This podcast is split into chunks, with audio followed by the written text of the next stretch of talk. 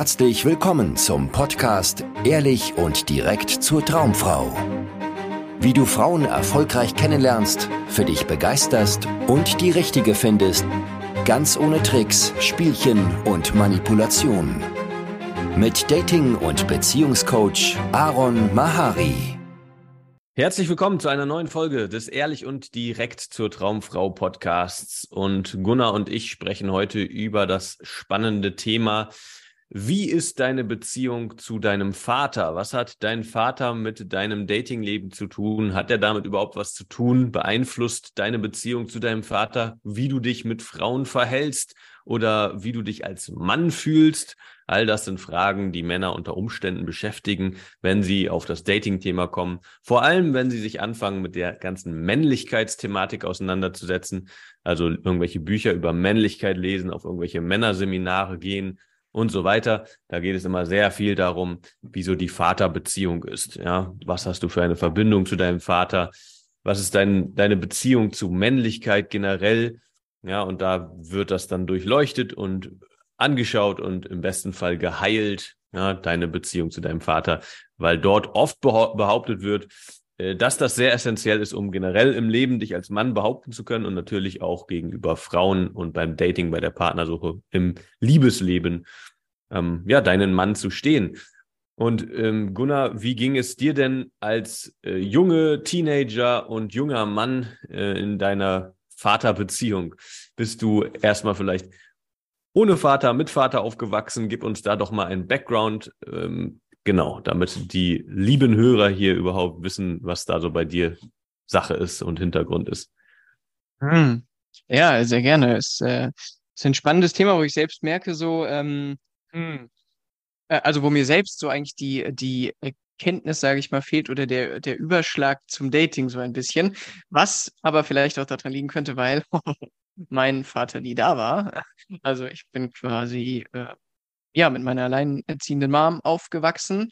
Und ähm, mein Vater war, glaube ich, physisch nie präsent, höchstens mal in Form von, von Briefen, aber äh, auch das war immer alles sehr, also durch meine, durch die Brille meiner Mom immer sehr von, von Schmerz geprägt, weil sie da tausend Vorwürfe an ihn hatte. Und äh, äh er hat sich in meiner Kindheit ähm, äh, als ich noch flüssig war, schon hat er sich abgesetzt auf die ähm, Azoren, eine Insel im Scheiße, ich weiß nicht wo, in der Nähe von Portugal ähm, und hatte deswegen praktisch nichts mit mir und nichts mit meiner Mom zu tun. Meine Mom hat dann jahrzehntelang rumgeklagt, Sorgerechtsgeld, also ne, das ist ja irgendwie Unterhaltszahlen und weiß ich nicht was. Also äh, so quasi von der einzigen mh, hm, Richtung, aus der ich das dann vorgelebt bekommen habe, also durch die Brille meiner Mom, immer ein sehr schmerzbelastetes Thema und äh, er war eigentlich immer der, der Buhmann und ähm, ja, und für mich war halt praktisch nie da. Und irgendwann hat meine Mom dann einen äh, anderen Mann kennengelernt, den sie auch geheiratet hat, ähm, den ich immer oder heute auch noch meinen mein Daddy Buddy nenne, weil er tatsächlich äh, nur neun Jahre älter ist als ich, also 40 oder was, 41. Und das war natürlich immer eine total schräge Beziehung, ne? Ähm, aber es war halt auch cool und ich glaube, ich habe mir dadurch ähm, so ein bisschen, also, ja, glaube ich, meine ganze Jugend über äh, gesagt, so, hm, ja, mir hat nichts gefehlt. Ich weiß nicht, wie es ist mit dem richtigen Vater, aber mir hat anscheinend auch nichts gefehlt. Dachte ich mir immer. Hm. Ja, sehr spannend. Und da hast du eine äh, Biografie wie ganz viele Männer, die schließlich Probleme mit Frauen haben und irgendwie Schwierigkeiten in der Partnersuche. Nämlich du bist bei einer alleinerziehenden Mutter, zumindest in den äh, ersten Jahren aufgewachsen. Ja. Und mir ging es da genauso. Ja, ich bin auch bei meiner Mutter aufgewachsen. Mein Vater hat uns verlassen, als ich drei Jahre alt war oder vier Jahre alt.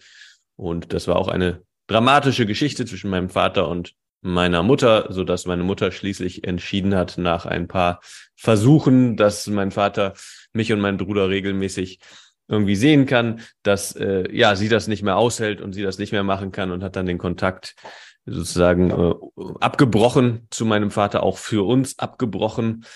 Ähm, natürlich aus guter Absicht, weil sie das Gefühl hatte, das ist einfach nicht sicher, wenn wir zu ihm gehen. Er hat immer damit gedroht, mit uns irgendwie ähm, das Land zu verlassen und so. Und das hat mhm. sie sehr stark verunsichert. Und von da an habe auch ich natürlich nur meinen Vater und äh, Männer generell vorwiegend durch die Brille meiner Mutter erlebt. Und meine Mutter war eine sehr engagierte Feministin, eine Frauenrechtlerin, die sich da äh, in der Frauenbewegung stark gemacht hat und ähm, für die Rechte der Frauen gekämpft hat. Und deren ja, Männerbild wurde halt auch so unterschwellig kommuniziert. Also meiner Mutter war, meiner Mutter war das schon sehr wichtig irgendwie, dass ich auch äh, positive männliche Vorbilder habe. Und sie hat sich da viel Mühe gegeben durch Musiklehrer, durch Lehrer, durch irgendwelche Sportvereine. Und die entsprechenden Trainer, dass ich da irgendwelche äh, erwachsenen Männer habe, zu denen ich aufschauen kann. Aber dennoch habe ich immer mitgekriegt, so Aussagen wie, ja, Männer sind ja zu nichts gut und die mhm. kriegen ja nichts auf die Reihe und im Haushalt können die sowieso nichts äh, leisten und die sind nur auf sich fixiert und solche Geschichten oder solche Ideen. Ja, die, die habe ich schon so mitgekriegt und die haben natürlich irgendwie mich auch verunsichert und ein bisschen ähm, vielleicht dazu mit, mit dazu beigetragen, dass ich mich nicht sehr wohl in meiner Männlichkeit gefühlt habe. Und ja, letzten Endes, bin ich sehr, sehr dankbar dafür, dass ich alleinerziehend von meiner Mutter aufgewachsen bin, weil ich stelle mir immer vor, dass ich dadurch halt keinen Mann hatte nah bei mir, zu dem, an dem ich mich irgendwie orientieren konnte, sozusagen einem Ideal, dem ich nachgeeifert bin. Also natürlich habe ich mir selber meine Ideale gesucht in Filmen und Comics und Animes und so weiter, aber ich hatte nicht dieses Bild vor Augen die ganze Zeit, wie ein Mann angeblich sein muss. Und vielleicht bin ich deshalb an den Punkt gekommen, wo ich irgendwann für mich selber mich auf die Suche gemacht habe, wie will ich denn als Mann sein und wer will ich als Mann sein und was ist Männlichkeit überhaupt für mich? Und ähm, ja, jetzt habe ich weit ausgeholt oder wir beide haben weit ausgeholt. also hier vielleicht nochmal, um, um die Relevanz fürs Dating deutlich zu machen. Oh ja. Wenn du dein Leben lang aufgewachsen bist mit einem Vater, ja, der dir letztendlich vorgelebt hat, wie man als Mann sein sollte und wie man vielleicht auch mit Frauen umgeht, mit deiner Mutter umgeht, ja, wenn deine Eltern zusammen waren, dann hast du gewisse Orientierungspunkte. Dann wirst du unbewusst oder vielleicht auch sehr bewusst dem nacheifern und in seine Fußstapfen treten. Manchmal wirst du erschrocken sein, ja, wie du das wie du deinem Vater nacheiferst, wie, wie du genau dasselbe machst wie dein Vater mit Frauen vielleicht in deinen Beziehungen. Und ähm, ganz viele Männer, die Schwierigkeiten haben mit Frauen, also dabei Frauen kennenzulernen oder auch eine glückliche Beziehung zu führen, die hatten entweder kein männliches Vorbild, keinen Vater in ihrem Leben oder ein sehr unvorteilhaftes Vorbild. Entweder einen Vater, der zwar da war, aber der eine toxische Beziehung mit der Mutter geführt hat, vielleicht von Gewalt, von Streit, von Drama, von Eifersucht, von einander herummanipulieren und so weiter überschattet. Oder sie hatten einen Nice Guy Vater, ja, ein Vater, der Mami immer alles recht gemacht hat, der letztendlich ja wie so ein äh, Schoßhund für die Mutter war und eher so der ja, auf den alles abgewälzt wurde und so, der einfach nicht seinen Mann gestanden hat und dann ist das der Blueprint, also die Orientierung sozusagen, ähm, die Männer dann haben für den Umgang mit Frauen, was natürlich auch sehr frustrierend ist und nicht funktioniert. Deswegen ist es schon sehr hilfreich, sich die Beziehung zum eigenen Vater anzuschauen, den eigenen Vater anzuschauen, an sich, wie er so durchs Leben geht und wie er mit Frauen umgeht oder umgegangen ist und zu schauen, gibt es denn da Parallelen, gibt es Dinge, die ich unbewusst auch so mache oder gibt es Dinge, ähm, die ich vielleicht sogar unbewusst konträr mache, genau anders, auch ganz häufig. Ja, wenn Mama immer sich beschwert hat über Papa, ja, dann versuchen Kinder ganz häufig dann der liebe, nette äh, Sohn zu sein oder Mann zu sein. Also genau das Gegenteil, wenn Papa zum Beispiel irgendwie ja ein Macho war und immer, weiß nicht, egoistisch sein Ding gemacht hat, nie da war, äh, getrunken hat und vielleicht aber auch Grenzen aufgezeigt hat und und äh, für sich eingestanden hat, sein Ding gemacht hat, dann versuchen Söhne von solchen Männern vielleicht genau das Gegenteil und immer sich zurückzuhalten und immer harmoniebedürftig zu sein und ja, Mama nicht traurig zu machen mit ihrem Verhalten. Also da steckt ganz viel drin, ja, Riesenrucksack.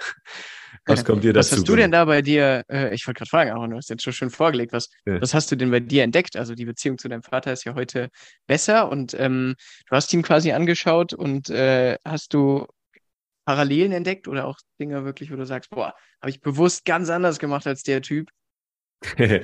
ja, also wie gesagt, ich habe ihn ja erst wirklich erleben können, als ich dann ähm, 13 Jahre alt war. Ja, da hat ähm, habe ich dann wieder Kontakt zu meinem Vater gehabt und war aber an einem Punkt, wo ich für mich gesagt habe, ich brauche keinen keinen Vater mehr. Ja, ich habe meine Kindheit viel geweint und war sehr traurig, dass ich keinen Vater habe, dass kein Vater da ist, der mit mir Fußball spielt, mit mir zum Fußball ins Stadion geht. Ja, Fußball war ein wichtiges Thema für mich.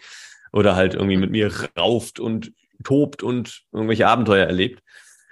Und als ich dann 13 war, so kurz davor habe ich gedacht, okay, ich habe keinen Vater, dann will ich auch keinen, dann brauche ich auch keinen. Und das war dann natürlich der Moment, wo mein Vater wieder in mein Leben kam und ich war sehr desinteressiert.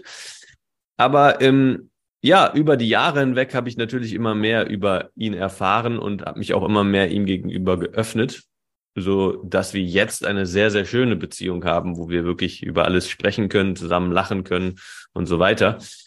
Und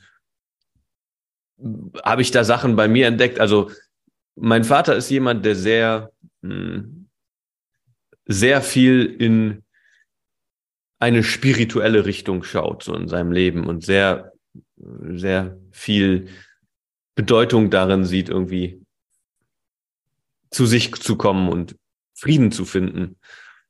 Und das hat jetzt nicht unbedingt direkt was im, mit dem Umgang mit Frauen zu tun, aber das ist was, was mir auch schon sehr, sehr früh wichtig war und eine große Bedeutung auch immer in meinem Leben seitdem hat und hatte, so dass wir auch da auf der Ebene uns sehr nah sind und sehr viel teilen können.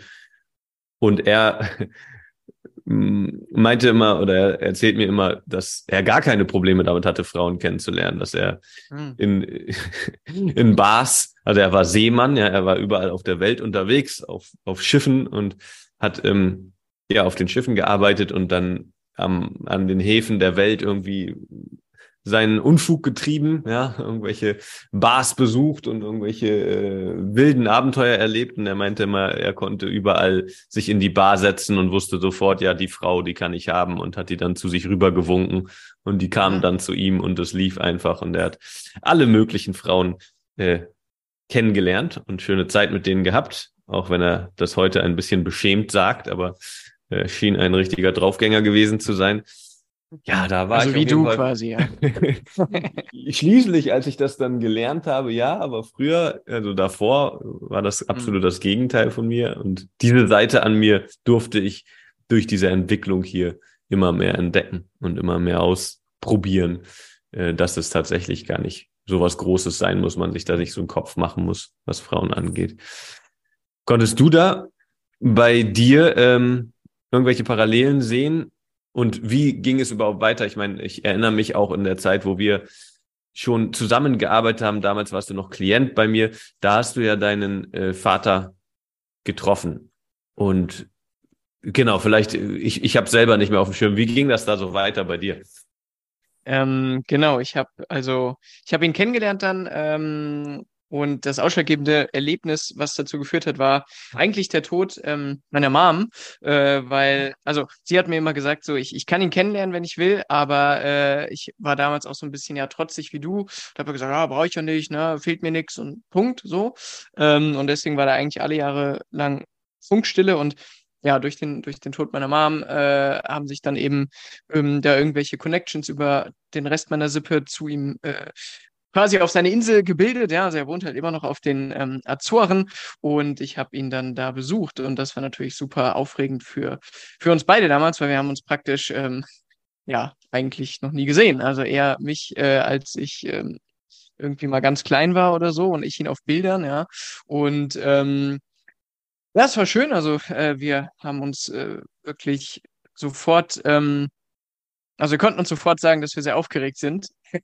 Und ähm, das war halt schon was sehr Schönes, weil wir dadurch auf einer gleich sehr persönlichen Ebene irgendwie angekommen sind. Und ähm, wir haben dann ja sehr viele Geschichten über die Vergangenheit geteilt. Und ähm, ich habe ihn insofern bewundert, dass er, also er ist praktisch da ausgewandert, er hat sich ein Haus äh, gebaut aus dem Nichts, ja, ähm, und äh, hat irgendwie erzählt, dass er seiner Anfangszeit auf der Insel die Sprache nicht konnte, Portugiesisch, die hat er dann gelernt, ja, und er hat irgendwie morgens äh, um kurz vor fünf ähm, hat er nur darauf gefiebert, dass die Sonne aufgeht, damit er endlich loslegen kann äh, mit, mit Dingen, die er so am Tag macht, ja. Und äh, das fand ich super inspirierend, ja. Und diese Fähigkeit, Häuser zu bauen, ja, davon lebt er auch heute von einem Ferienhaus, ja, die äh, habe ich nicht. Die ist mir irgendwie komplett ähm, abhanden gekommen, aber gut, ja. Ähm, und ja, er hat dann ein paar Jahre später auch Sarah kennengelernt. Ich war mit Sarah dann nochmal da. Das war auch nochmal super schön und auch so in Sachen, ähm, wie er Frauen kennengelernt hat. Das war für ihn halt eigentlich auch überhaupt kein Problem. Ähm, er hat das so nebenbei irgendwie immer gemacht, ja, auch ohne irgendwie viel Denken, sondern einfach ja, hat er anscheinend ausgelebt, was so sein Bedürfnis war, ja, und ähm, kam dann auch relativ schnell mit Frauen zusammen. Ähm, lief mal so und mal so, ja. Und ähm, genau, und also insofern war es eigentlich ähm, ja schön, so diese, diese Connection zu, zu knüpfen. Äh, im, Im Nachhinein oder jetzt habe ich manchmal oft so, wenn ich an ihn zurückdenke, den Eindruck, und da kannst du bestimmt auch was Spannendes zu sagen, Aaron, ähm, so diesen Eindruck, dass habe ich mich schon oft bei dem Gedanken ertappt, so dass ich viel mehr weiß als er, ich viel besser die Welt verstanden habe, ja, weil, äh, also er sitzt da auf seiner Insel in einem selbstgebauten Haus am Strand, er arbeitet relativ wenig, er verdient ähm, genug Geld zum Leben, ist alles cool, er hat eine Frau, ja, und trotzdem äh, ist er die überwiegende Zeit damit beschäftigt, ähm, sich Stress zu machen, äh, unter seiner Gesundheit zu leiden ähm, oder das System anzuzweifeln. Ja, Corona war ein Riesenthema und lauter so Geschichten. Ja. Und da dachte ich dann irgendwann, oh krass, Mann, weißt du, ähm, eigentlich lebt er so den Traum uns allen vor, aber ähm, er lebt ihn nicht. Und da dachte ich, äh, ja, war krass, ich habe hab das alles viel besser durchblickt, ja. Aber was sagst du dazu, Aaron? Hier, du machst es schon. Ja, äh, eine spannende Frage. Also ich glaube, dass das ganz wichtig ist, um diese Vaterbeziehung zu heilen. Also das war bei mir ein ganz wichtiger Schritt, einfach äh, die, in die Wertschätzung zu kommen, raus aus dem Vorwurf, raus aus dem auf die Mängel schauen und was er alles falsch gemacht hat und wo er irgendwie nicht genug ist und was er besser machen sollte, sondern rein in die Wertschätzung gehen und sehen, was dieser Mann in, mit seinen Kapazitäten und seinem seinen Grundlagen halt geschaffen hat und ihn dafür respektieren und vielleicht auch ja wertschätzen und Dankbarkeit in die Dankbarkeit gehen, denn nur weil dieser Mann existiert, bist du hier. Ja, ohne ihn wärst du nicht hier. Und natürlich hat er Fehler gemacht und man kann das auf diese Seite oder auf dieser Art und Weise anschauen. Ja, kann ich auch bei meinem Vater machen. Aber am Ende bringt uns das nicht zusammen, sondern es trennt uns und es sorgt dafür, dass ja, ich im Vorwurf bin und in einer Opferhaltung vielleicht, ja, wohingegen, wenn ich schaue, was ich von ihm lernen kann und Wertschätzung zeigen kann, dann ja, hat sich meine Beziehung komplett verwandelt zu meinem Vater und ich schaue mittlerweile zu ihm auf, weil er ist ein krasser Typ, der die ganze Welt gesehen hat, der einfach äh, aus nichts für seine Verhältnisse sehr, sehr viel gemacht hat, sodass ich großen Respekt vor ihm habe, was ein ganz schönes Gefühl ist, viel schöner als dieses, diese Arroganz, die ich sonst immer hatte, wo ich auf ihn ähm, her, herabgeschaut habe irgendwie. Mhm. Und das ist ein Thema, was ganz viele Männer haben, ja, dass sie irgendwie ja sich über ihren Vater stellen und denken, sie wüssten alles besser.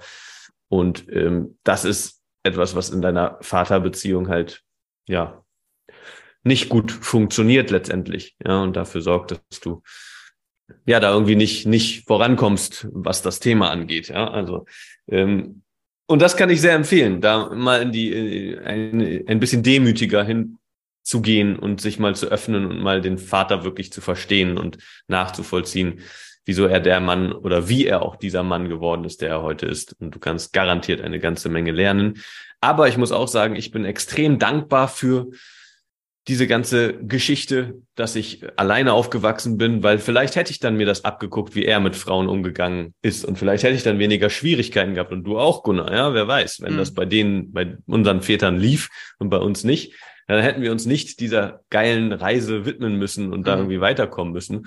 Und wie wertvoll ist bitte diese Reise, ja, diese Weiterentwicklung, diese Persönlichkeitsentwicklung, diese spirituelle Reise, aber auch diese Erfahrungen, die man machen musste, mit Frauen irgendwie in Kontakt zu kommen, immer wieder auf die Fresse zu fliegen, dann doch Erfolge zu haben und dann schließlich sich eine Partnerin aussuchen zu können und eine glückliche Beziehung aufbauen zu können. Das haben unsere beiden Väter scheinbar nicht so auf dem Level geschafft, zumindest höre ich es so ein bisschen bei dir raus, wie wir das jetzt geschafft haben, weil wir uns ja. da extrem viel mit auseinandergesetzt haben. Ja, und wenn das auch was ist, was du lieber Zuhörer erreichen möchtest, weil deine Beziehung zu deinem Vater vielleicht nicht so optimal war und du dein Datingleben selber in die Hand packen, äh, Hand nehmen möchtest, dann bewirb dich für ein kostenloses Beratungsgespräch. Da schauen wir dann gemeinsam hin, wo du stehst, was nötig ist, dass du deine Ziele erreichst und schauen dann, ob wir das im Rahmen eines Coachings angehen können. Das war's von uns und bis zum nächsten Mal. Ciao. Vielen Dank, dass du heute wieder dabei warst. Wenn dir gefallen hat, was du gehört hast, war das nur eine Kostprobe. Willst du wissen, ob du für eine Zusammenarbeit geeignet bist? Dann besuche jetzt aronmahari.de-termin und buche dir einen Termin. In diesem 90-minütigen kostenlosen Erstgespräch wird eine Strategie für dich erstellt. Du erfährst, wie du erfolgreich Frauen kennenlernen kannst, wie du es schaffst, dass sich dein Kalender mit Dates füllt und was nötig ist, damit Frauen sich für dich auch langfristig interessieren, sodass du schon in den nächsten Wochen oder Monaten eine Partnerin für eine erfüllte Beziehung finden kannst. Vergiss eine Sache nicht. Dein Liebesleben regelt sich nicht von alleine. Du brauchst eine erfolgserprobte Strategie und musst wissen, welche Schritte du befolgen solltest und welche nicht. Der effektivste Weg, um deine Ziele zu erreichen, ist es, dir einen Mentor zu suchen, der dich auf deinem Weg unterstützt. Wir haben bereits den unterschiedlichsten Männern aus ganz Deutschland, Österreich und der Schweiz zu glücklichen Partnerschaften und einem felsenfesten Selbstbewusstsein im Umgang mit Frauen verholfen. Wenn du wissen willst, ob du für eine Zusammenarbeit geeignet bist, sichere dir jetzt einen Termin auf aronmahari.de-termin.